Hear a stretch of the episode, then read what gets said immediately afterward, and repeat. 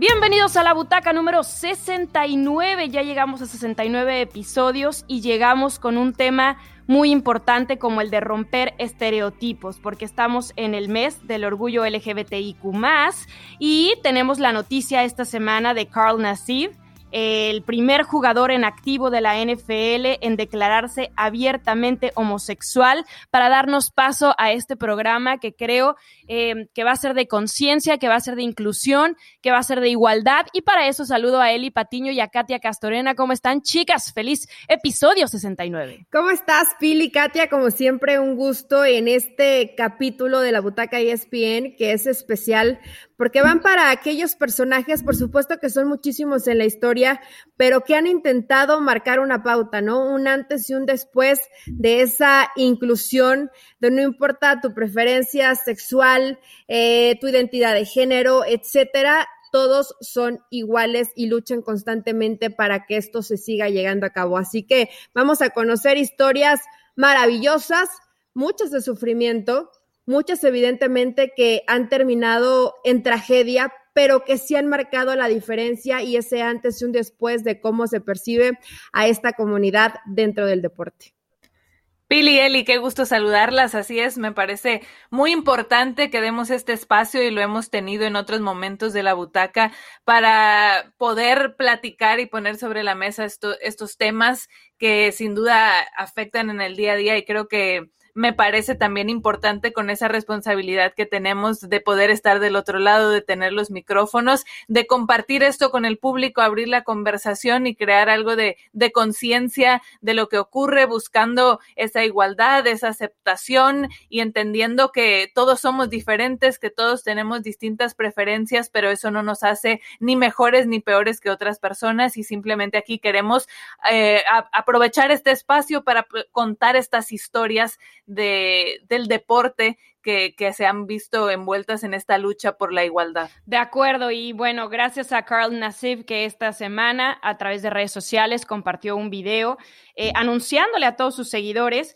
Em, esto, ¿no? Su preferencia sexual, que es homosexual. Y él decía, ojalá que llegue un punto en la vida en el que esto no sea necesario, pero em, ahora me siento cómodo para hacerlo. Además, donó 100 mil dólares a The Trevor Project, que es una organización que ayuda a la prevención de suicidios de esta comunidad, porque evidentemente eh, las etiquetas y el señalamiento social son tan fuertes que obviamente mucha gente, vamos a verlo en alguna de las historias que vamos a contar a, continuación, em, pues decide ya no seguir en, este, en esta dimensión porque se sienten demasiado acusados, demasiado señalados y poco comprendidos, ¿no? Además, el apoyo a, a ha sido tan grande que incluso es el jersey más vendido por ahora em, en los emparrillados, lo cual es muy, em, pues, evidentemente importante y, creo que debe de sentirse eh, muy apoyado y, cómodo con lo que hizo porque requiere valentía por ahora todavía, porque esperemos que algún día no sea así.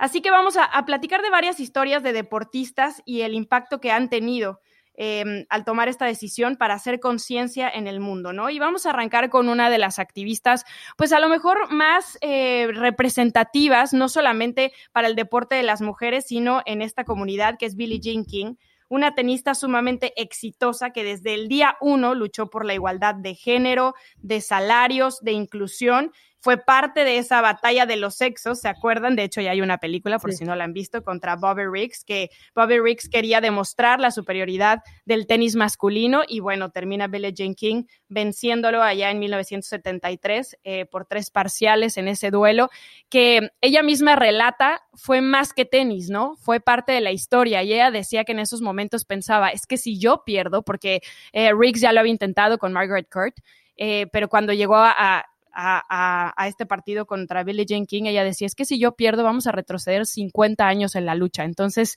imagínate la presión que debes de tener, no solamente por, por, por luchar, porque ella fue de las pioneras para la WTA, ella fue de las pioneras de los contratos, de los salarios, de, de la igualdad en los Grand Slams, sino que además... Em, termina siendo expuesta porque ella no tomó el paso de declararse abiertamente homosexual hasta que su expareja o una de sus parejas en ese momento eh, termina ventilándolo al ojo público porque ella había estado casada con Larry King, ¿no? Entonces, imagínate toda la presión que tenía sobre sus hombros este personaje que termina hoy siendo uno de los grandes estandartes, no solo para el deporte femenino, sino para, para todo lo que tenga que ver con la lucha social. Totalmente. Para la gente que, que, no lo recuerde, como bien dice Spilly, ya hay una película para que vayan a, enterarse un poco más eh, y viendo y reviviendo un poco de, lo que pasó en ese momento, cómo ella, salía a la, a la, pista como si fuera Cleopatra, ¿no? Con culturistas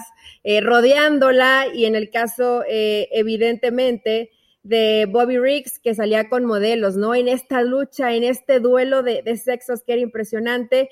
Y dice, se trataba de lograr un cambio social, o sea, era lo más importante, lo que, lo que pasaba por su cabeza. Claro. Su victoria dice que si no se hubiera dado, hubiera frenado 20 años de ese empoderamiento femenino, de ese feminismo, de eso por lo que ella siempre luchaba, la igualdad.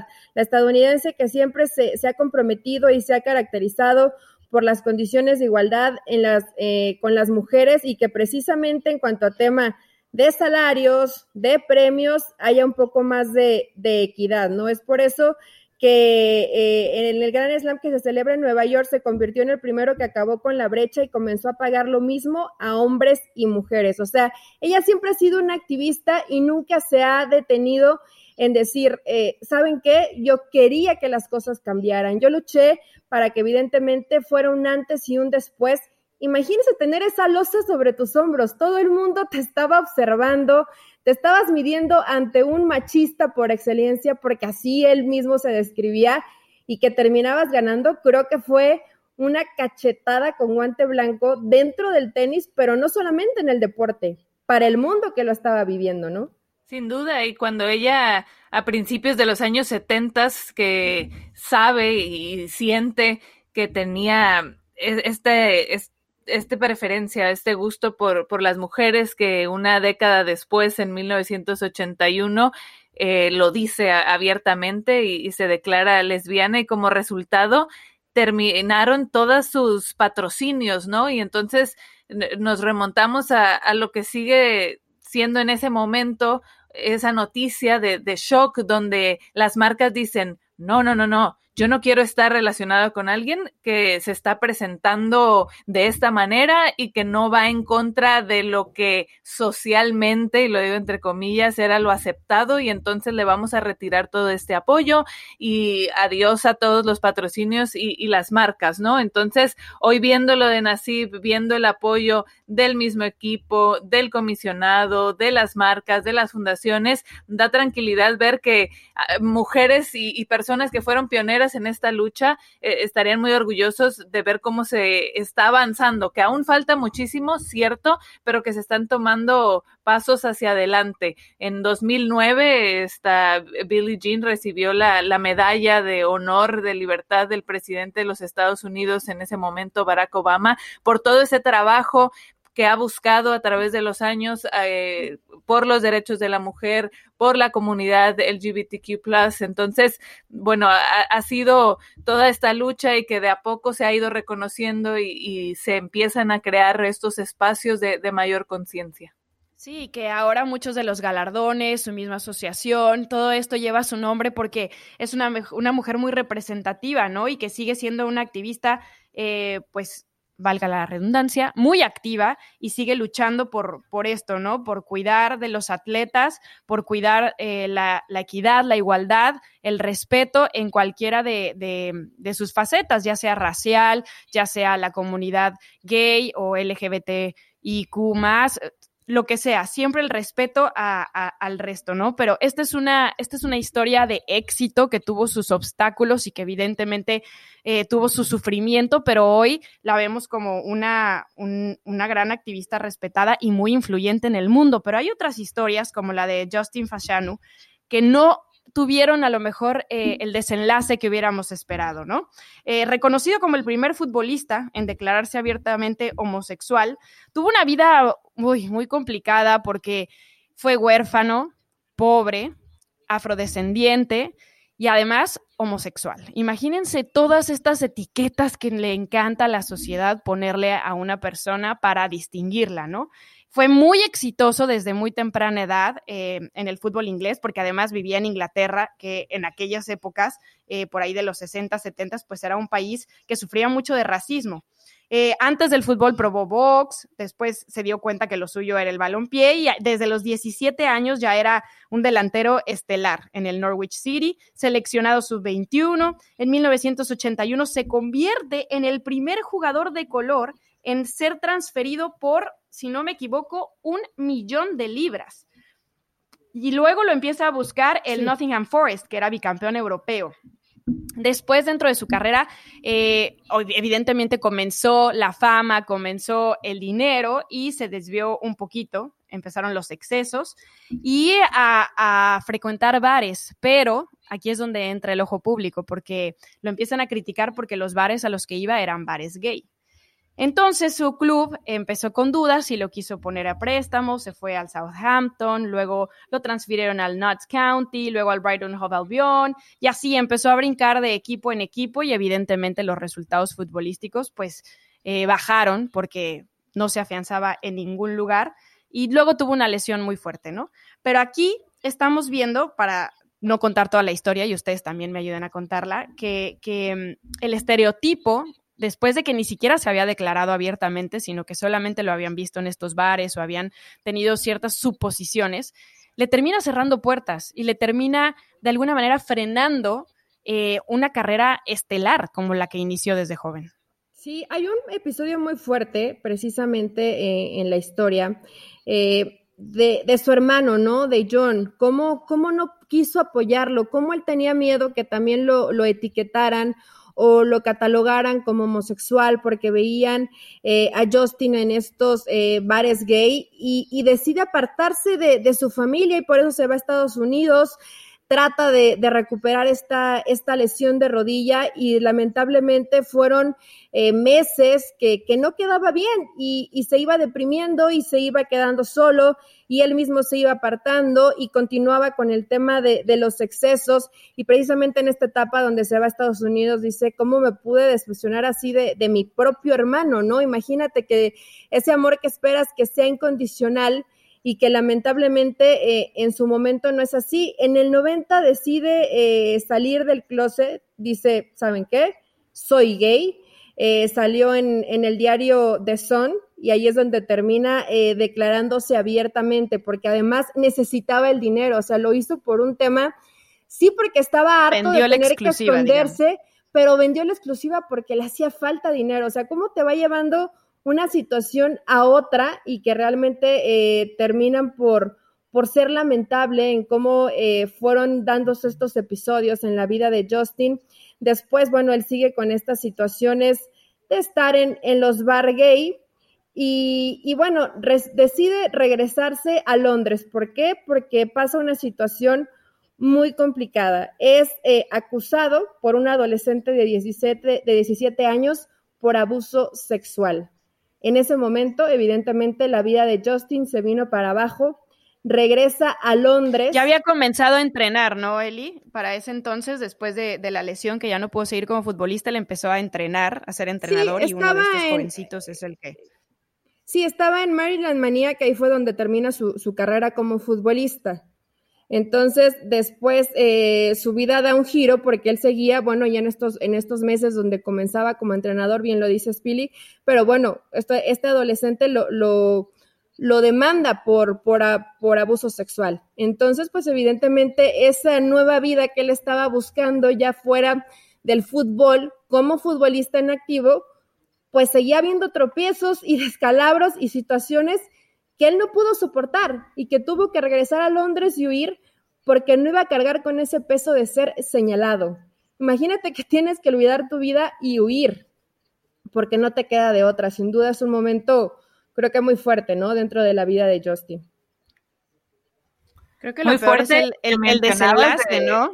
A dos aparte de la, de la propia familia, donde su hermano incluso le quiere pagar para que no revele que es gay y que eso le perjudicara a su propia carrera que empezaba a despegar también buscando en, el medio futbolístico. Entonces no sientes el apoyo de la familia, tienes que irte, te quiere tu propio hermano hasta comprar, no sientes ese apoyo de, después de, toda esta situación también de, de abuso. Entonces, son cosas que se van acumulando, se van acumulando y es algo muy complicado para alguien tan joven que tengas que estar lidiando con todas estas emociones, todas estas sensaciones, rechazo, huir de tu país, ya no poder desempeñarte en el deporte que tanto amabas. Entonces, por eso esto va escalando y lleva a tener estos desenlaces tan complicados y por eso la importancia de hablarlo, de estar consciente de que haya esos espacios donde las personas que necesiten ese apoyo tengan a dónde apegarse y saber que no están solos.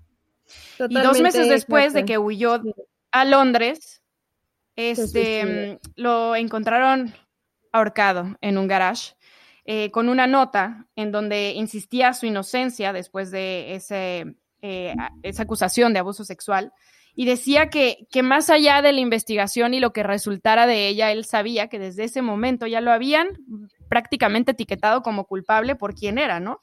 Meses después de que ya había fallecido, se demostró que no había pruebas suficientes para culparlo de ese abuso. Y ahora, el día de su nacimiento, que es el de 19 de febrero, él nació en 1961, se celebra el Día Internacional de la Homofobia en el Deporte.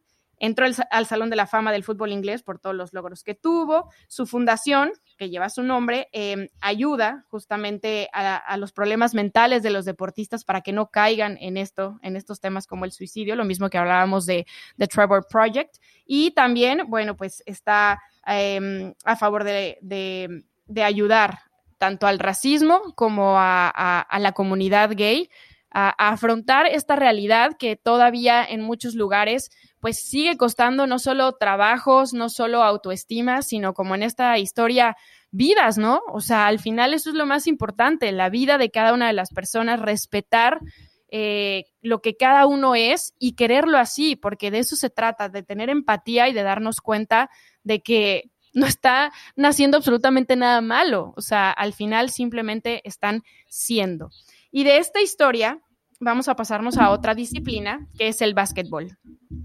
Sebastián Vega es un basquetbolista argentino que a través de una carta el año pasado, en plena pandemia, se hizo viral porque decidió contarle al mundo sobre su homosexualidad.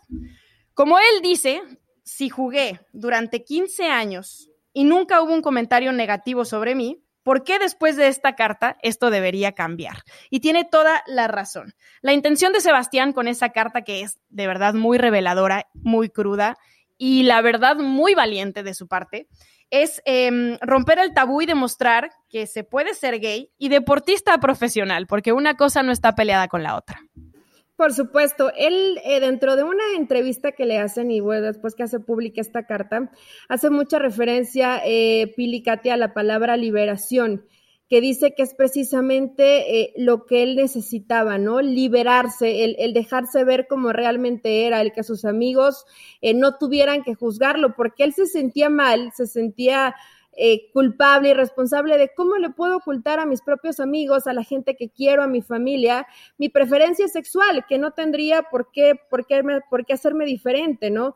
Dice, sentirse libre tiene que ver con eso, no con salir libre de salir con plumas o maquillarse, que cada uno podría hacer lo que quiera si es que le gusta, ¿no? Pero mi, mi liberación es de ser uno mismo, de sentir que mi profesión y mi vida privada pueden ir de la mano, porque durante mucho tiempo no podía con esta situación y quería retirarme. evidentemente, el que creía que no encajaba y en estos tabús y en estas etiquetas de cómo vas a ser eh, jugador profesional de básquetbol y vas a ser gay, ¿no? Eh, y él intentó, eh, dentro de esta, carla, de esta carta, relata su primera experiencia sexual con un hombre, cómo tuvo novias y trataba de encajar y se forzaba a estar dentro de un círculo social donde él tenía otras preferencias, pero simplemente lo hacía porque no había otra forma de, adaptarse. Entonces, un momento se hartó, se fastidió, sus amigos le les dijeron, te apoyamos y dale para adelante, ¿no? Y creo que lo de Sebastián es un ejemplo de todo lo que tienes que vivir para atreverte, porque hoy Pili y Katia vemos historias y salen y se enfrentan y las redes sociales, ¿no? Que de pronto pueden ser muy amables, pero también muy crueles, pero tener esa valentía para decir, basta, este soy yo y acéptenme como soy, creo que tiene mucho mérito, ¿no? Mucho mérito y además, qué diferencia marca cuando sí recibes el apoyo de la familia, cuando recibes el apoyo de tu entorno y no se ve un desenlace trágico como el como lo que estábamos platicando, sino que en este caso él relata cuando se acerca a su familia, cuando decide irle a contar a su papá y dice, yo voy pensando en que me va a echar de la casa, que esa es la primera reacción que mi padre va a tener. Entonces yo voy con esa idea y ya buscando ser valiente y, y estar mentalizado a que esa va a ser la reacción de mi papá, pero entonces eh, pasa lo contrario, me gusta mucho hablar con mi familia, ahí relata, y, y que él siempre dice, yo elijo ser feliz de la mejor manera, sin lastimar a nadie, siempre con respeto, y eso fue lo que él pudo externarle a su familia y que recibió el, apoyo, que tuvo grandes charlas con su mamá, con su papá, y que allí se dio cuenta que la familia lo aceptaba, que lo apoyaba, y además el entorno del básquetbol, ¿no? Cuando una figura como Manu Ginobili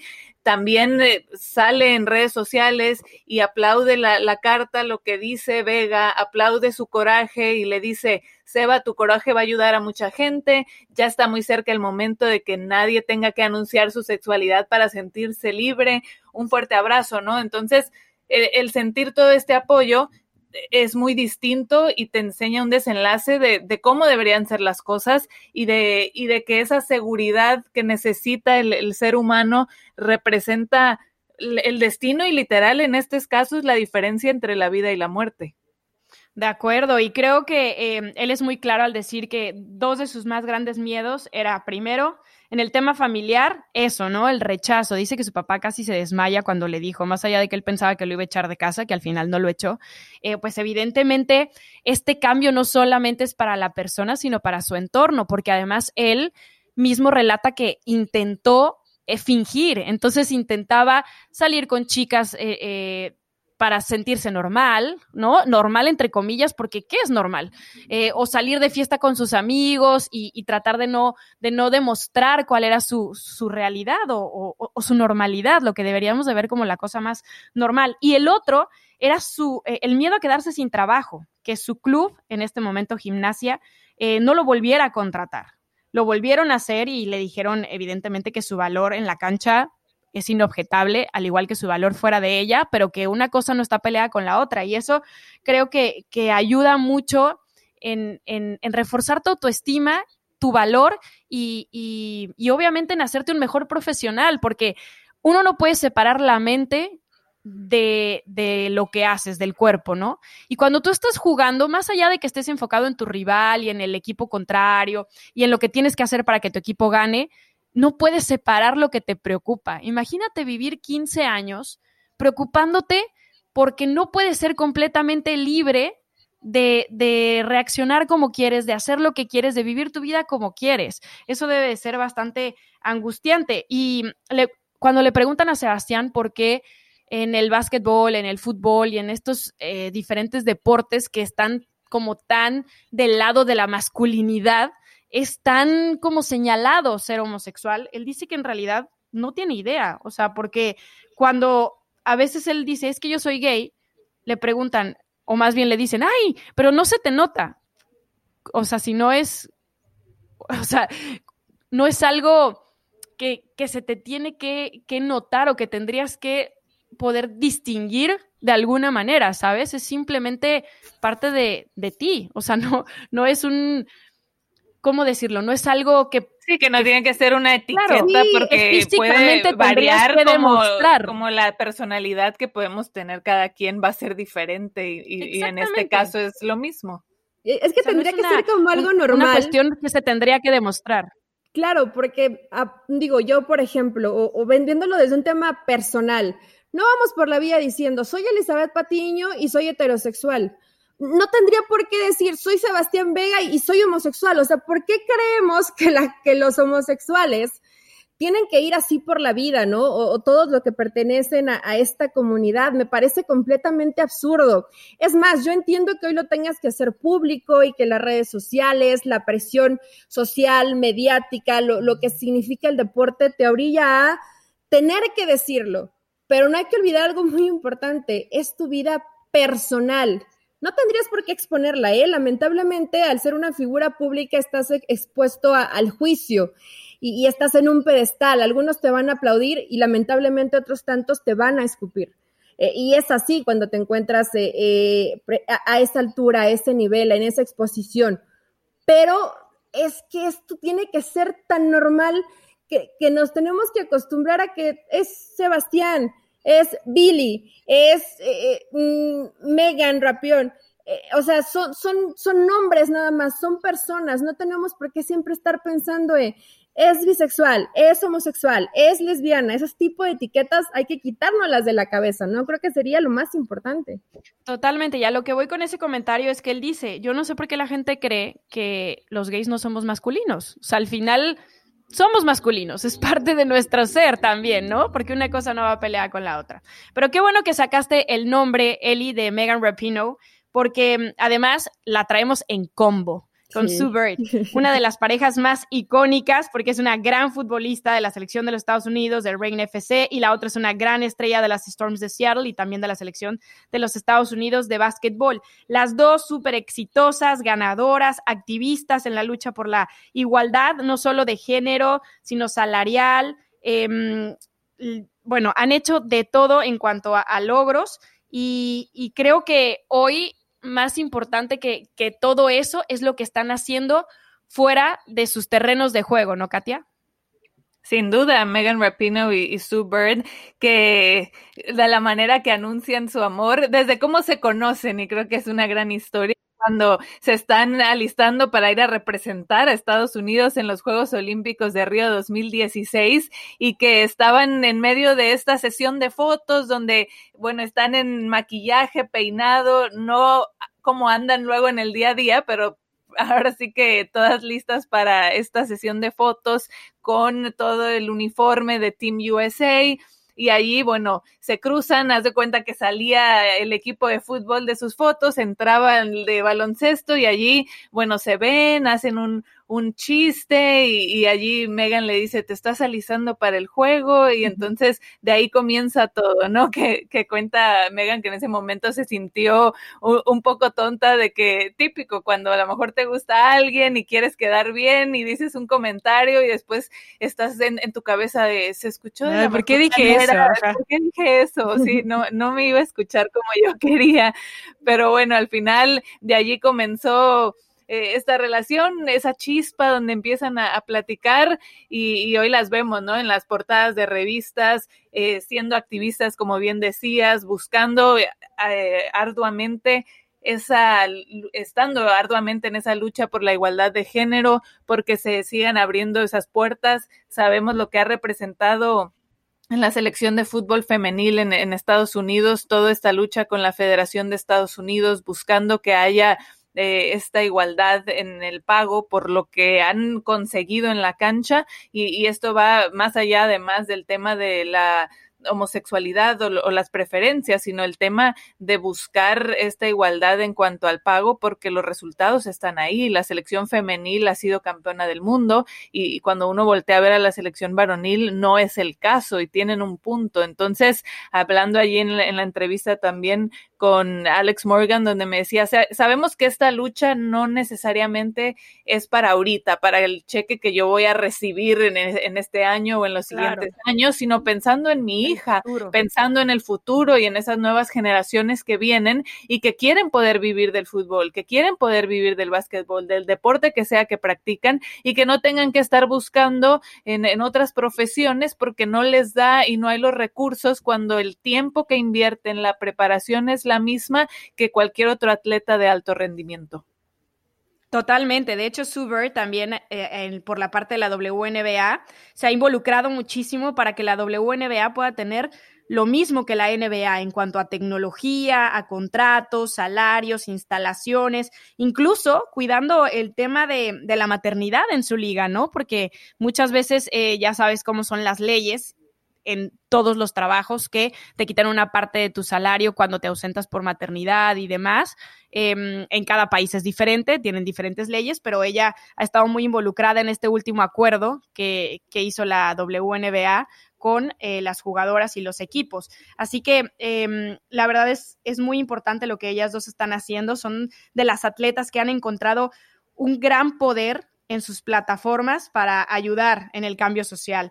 Y como lo decía Katia, no solamente en el tema de la comunidad LGBTIQ sino también em, en todos los temas, porque yo me acuerdo de Megan Rapino siendo de las primeras en arrodillarse durante el himno, tanto con su selección como con su equipo, en apoyo a Colin Kaepernick, ¿no? En, en, apoyo a, la injusticia racial. En ese momento, eh, recuerdo una frase que inclusive la, la noté, que dice Megan precisamente, dice, supongo que por el hecho de ser mujer y homosexual, em, siento una mayor empatía respecto a las personas que no se encuentran en una posición dominante. A mí me pareció una obviedad. Cuando alguien se ahoga, ¿vas a ayudarle o te quedas en la orilla? Creo que son palabras fuertes, pero que, bueno, la realidad es que Megan nunca se ha quedado callada, ¿no? desde el segundo uno eh, ha intentado, ha luchado. Eh, eh, y es tan, tan válido que no solamente es por, por la comunidad gay, sino que ella busca en todos los aspectos, ¿no? En una igualdad de salario, de oportunidades, de que realmente se voltee a ver en su momento, ¿no? Lo que estaba haciendo la, selección femenina de, fútbol, las veces que han sido campeones del mundo y que esto lo aprovechan para mandar siempre mensajes positivos. Creo que tanto ella como Bird están encargadas precisamente de esto, ¿no? En este, en ese proyecto de Common Goal, donde también dan un 1% para que estas causas se sigan apoyando y busquen esta igualdad, siempre eh, en pro de la igualdad, de la ayuda, del apoyo, de una vitrina para que expongas que, no estás solo y que si puedo darte la mano, te la daré y te voy a ayudar. Creo que esto es importantísimo, ¿no? Por eso eh, lo, decíamos antes en la junta previa de decidir este episodio de la butaca. Creo que Megan no puede faltar, ¿no? Y viene en combo con Virt. Sí, exacto. Y así podríamos enlistar muchos nombres dentro del mundo futbolístico, el caso de Orlando Cruz, de em, Jason Collins, de Michael Sam, también en la NFL. Eh, si nos vamos a, tema olímpico, el caso de Daly, y así podemos enlistar muchísimos nombres, porque creo que cada vez es mucho más la apertura, es mucho más el entendimiento de, de que todos somos únicos irrepetibles y se nos tiene que respetar como somos, porque es parte de nuestra esencia. Y no elegimos ni dónde nacer, ni en qué género nacer, ni con qué gustos nacer, simplemente nacemos así y tenemos que cuidarnos y respetarnos de igual manera. Y espero que este episodio de la butaca pues nos sirva un poquito al que lo escucha y a nosotros también a conocer estas historias y saber que, que esta lucha como bien lo decía Megan, y como lo han dicho muchos atletas, no es, digo, y, Alex Morgan en la entrevista con Katia, em, no es por, por este presente, o sea, sí lo incluye, pero también es por el futuro, porque los pasos han sido tal vez muy cortos para en el momento en el que estamos. Muchos creíamos, bueno, ya es 2021, esto ya debería de ser cualquier cosa, ¿no? No, en realidad no. no. Y ya es 2021 y solamente decir que hoy precisamente la UEFA se retractó un poco después de que no quiso que la Alliance Arena en Múnich se pintara de la bandera de arco iris, que casi castigan a Manuel Neuer por salir con la banda de capitán con la bandera de arco iris y saca este comunicado en la mañana donde, bueno, además de que pone el escudo de la UEFA con los colores y dice que UEFA eh, respeta todo lo que esto representa porque ellos quieren ser este ente que simbolice los valores que promuevan lo que, ellos creen, ¿no? Donde es una sociedad justa, tolerante para todos, independientemente de la creencia, el género, eh, en fin, entonces... La, la religión. Eh, la, porque además, raza, la religión. tienen muy activamente todo este tema de dino al racismo. Entonces, sé congruente. Cuando pides que no sean racistas, cuando pides que respeten a los demás, bueno, también pide en este tema, ¿no? O sea, sé congruente.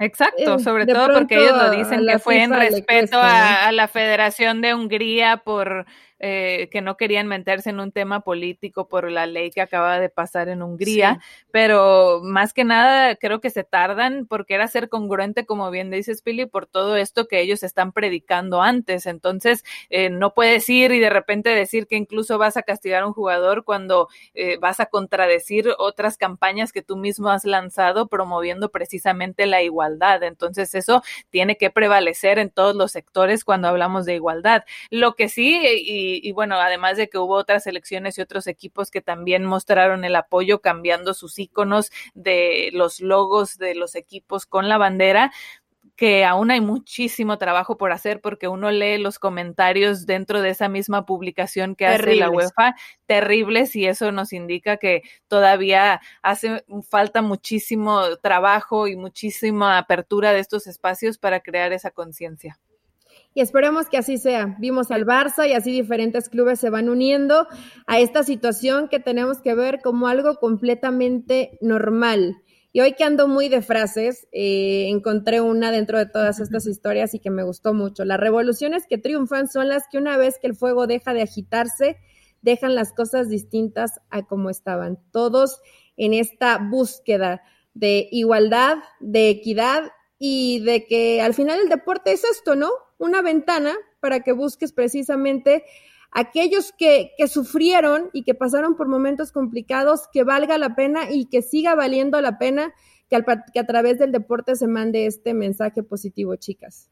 Bueno, pues así hemos llegado al final de este episodio em, que les quisimos compartir y recuerden que para todo necesita haber educación.